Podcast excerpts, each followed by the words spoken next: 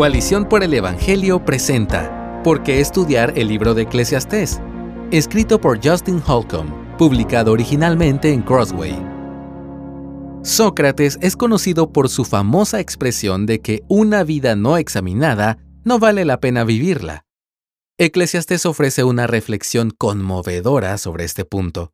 Este libro lleva el nombre de su personaje central, el predicador, título hebreo que se traduce al griego como Eclesiastés. Si somos estrictos, el libro es anónimo, dado que no se le atribuye ningún nombre personal. Debido a que las escrituras guardan silencio sobre el asunto, no podemos confiar en identificar al predicador con seguridad. De cualquier manera, el libro afirma que su sabiduría proviene en última instancia del único pastor, el Señor mismo. Lee Eclesiastés 12.1. Eclesiastés es único y provocativo porque afirma de manera poderosa y en repetidas ocasiones que todo carece de sentido. Es vanidad si no tiene un enfoque adecuado en Dios. El libro revela la necesidad de temer a Dios en un mundo caído y que con frecuencia es confuso y frustrante. Los humanos buscan un significado duradero, pero sin importar cuán grandes sean sus logros, son incapaces de lograr el significado duradero que desean. Lo que echa a perder la vida, según Eclesiastés, es el intento de obtener más de la vida, del trabajo, del placer, del dinero, de la comida y del conocimiento, de lo que la vida misma puede proporcionar. Esto nos satisface y lleva al cansancio, razón por la cual el libro comienza y termina con la exclamación, Todo es vanidad. Este estribillo se repite a lo largo de todo el libro.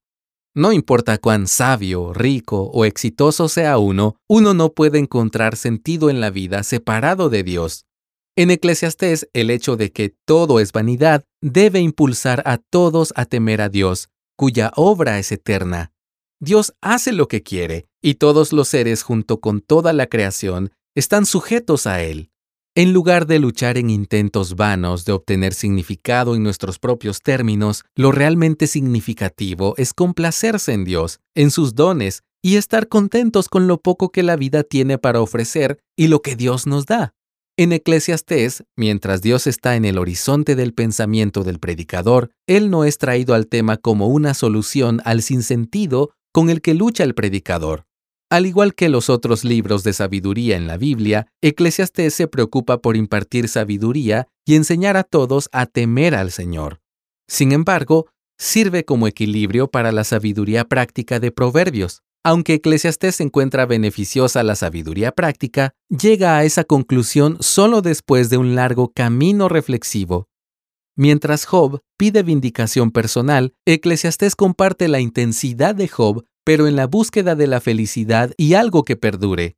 Eclesiastés es consistente con el resto de las escrituras en su explicación de que la verdadera sabiduría consiste en temer a Dios aun cuando no podemos ver todo lo que Dios está haciendo. Podemos dejar que Él le dé sentido a todo. Eclesiastés describe la falta de sentido de vivir sin Dios. En la creación vemos que Dios creó el mundo y lo llamó bueno. Pero a pesar de esta bondad original, la humanidad cayó en pecado y toda la creación quedó sujeta a la maldición de Dios.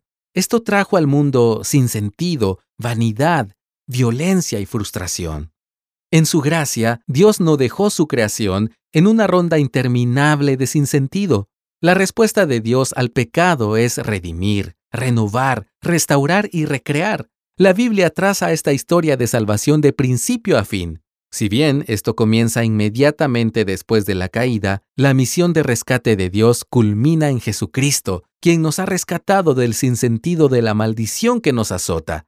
Cristo nos rescata de la vanidad del mundo al someterse a la misma vanidad del mundo.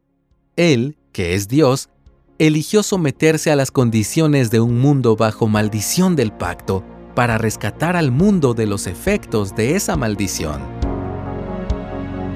Gracias por escucharnos. Si deseas más recursos como este, visita coaliciónporelevangelio.org.